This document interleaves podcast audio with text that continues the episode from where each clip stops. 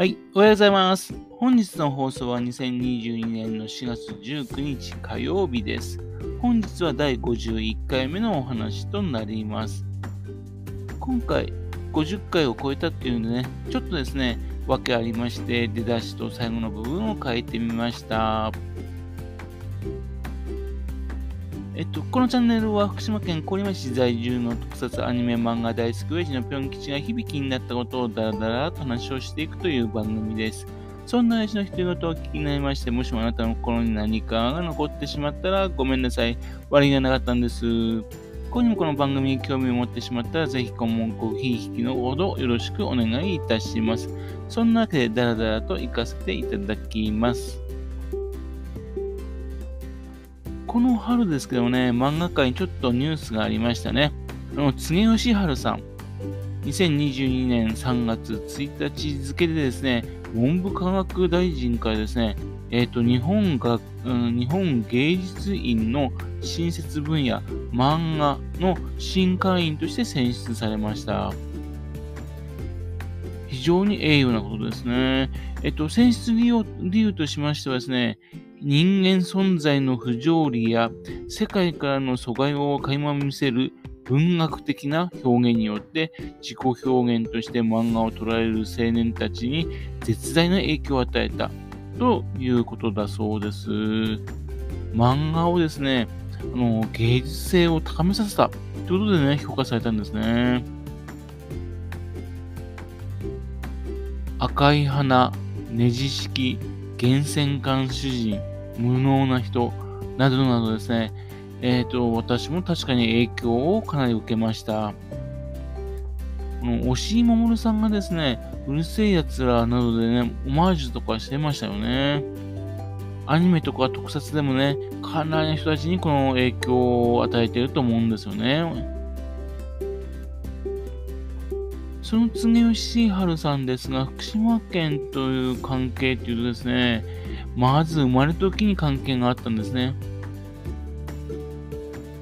えっと、いわき市の四つ倉でですね、お父さんとお母さんがですね、飲食店営業していたようなんですよ。で、お父さんの方はですね、伊豆大島の方にですね、えっと、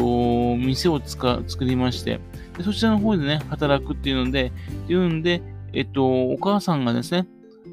その伊豆大島に移動する途中でですね、実を言うと、次吉春さんって生まれたんですよ。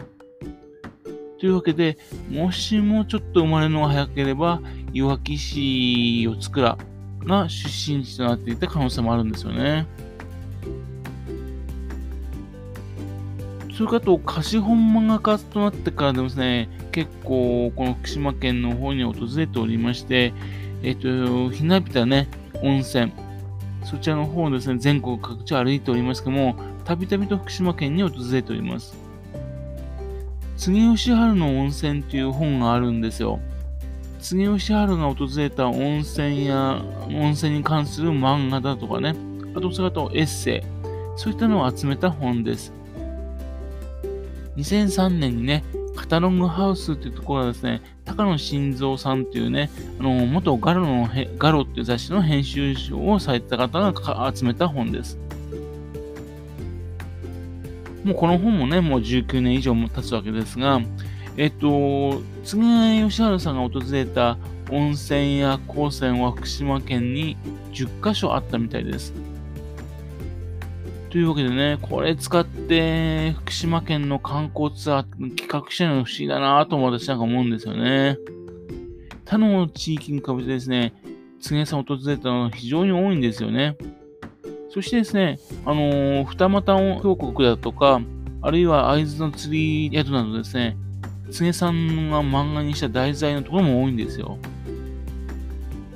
まあ、一部の人にはすごい人気なんだけども、手塚さんだとか石森さんだとか赤塚さんとかに比べるとですね、まあそれほどまでね、メジャーな作家さんではないので、えー、ちょっとこう、難しいのかもしれませんけども、誰かやんないかななんて思うんですよね。ちなみに訪れた温泉地は、会津三島町の隼人温泉、あと柳津町の西山温泉、金山町の玉梨温泉、同じく金山町の大塩温泉、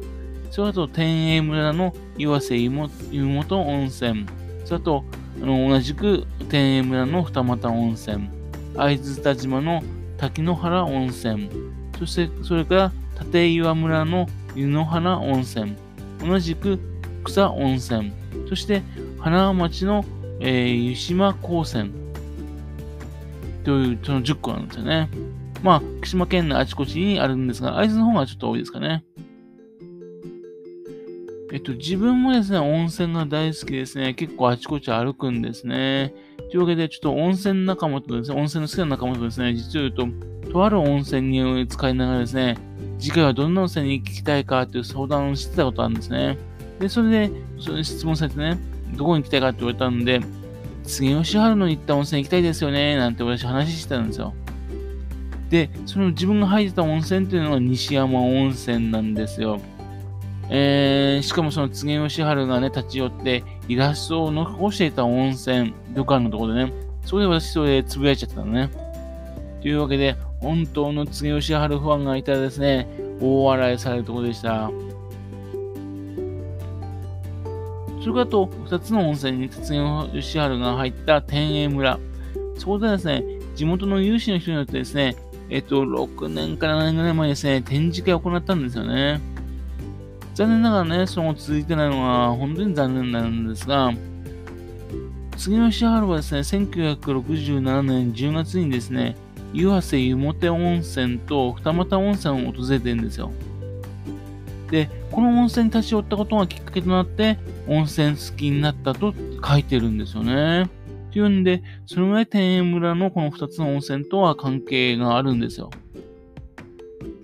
そしてなんといってもですね、二俣温泉の方の奥にあるですね、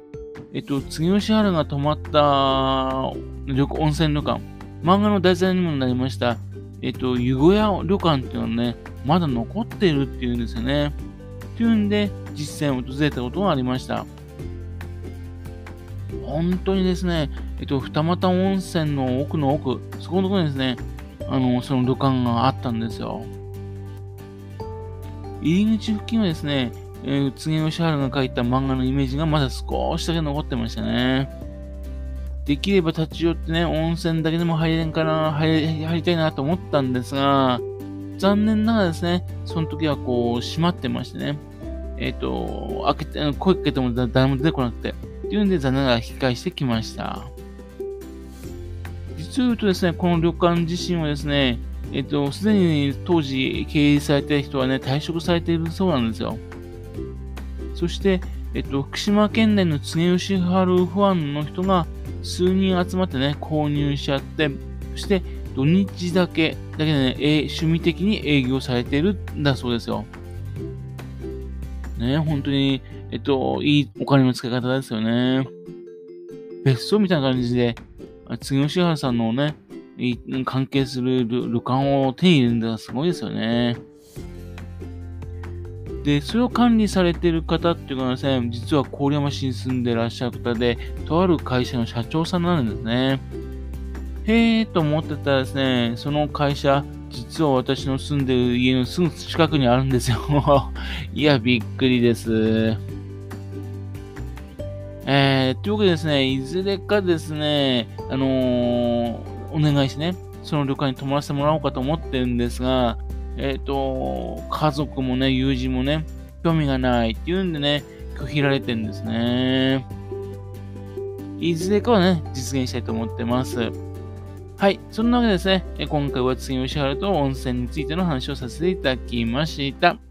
それではまた次回よろしければ、ぴょん吉のお宝の話にお付き合いください。お聞きくださいまして、ありがとうございました。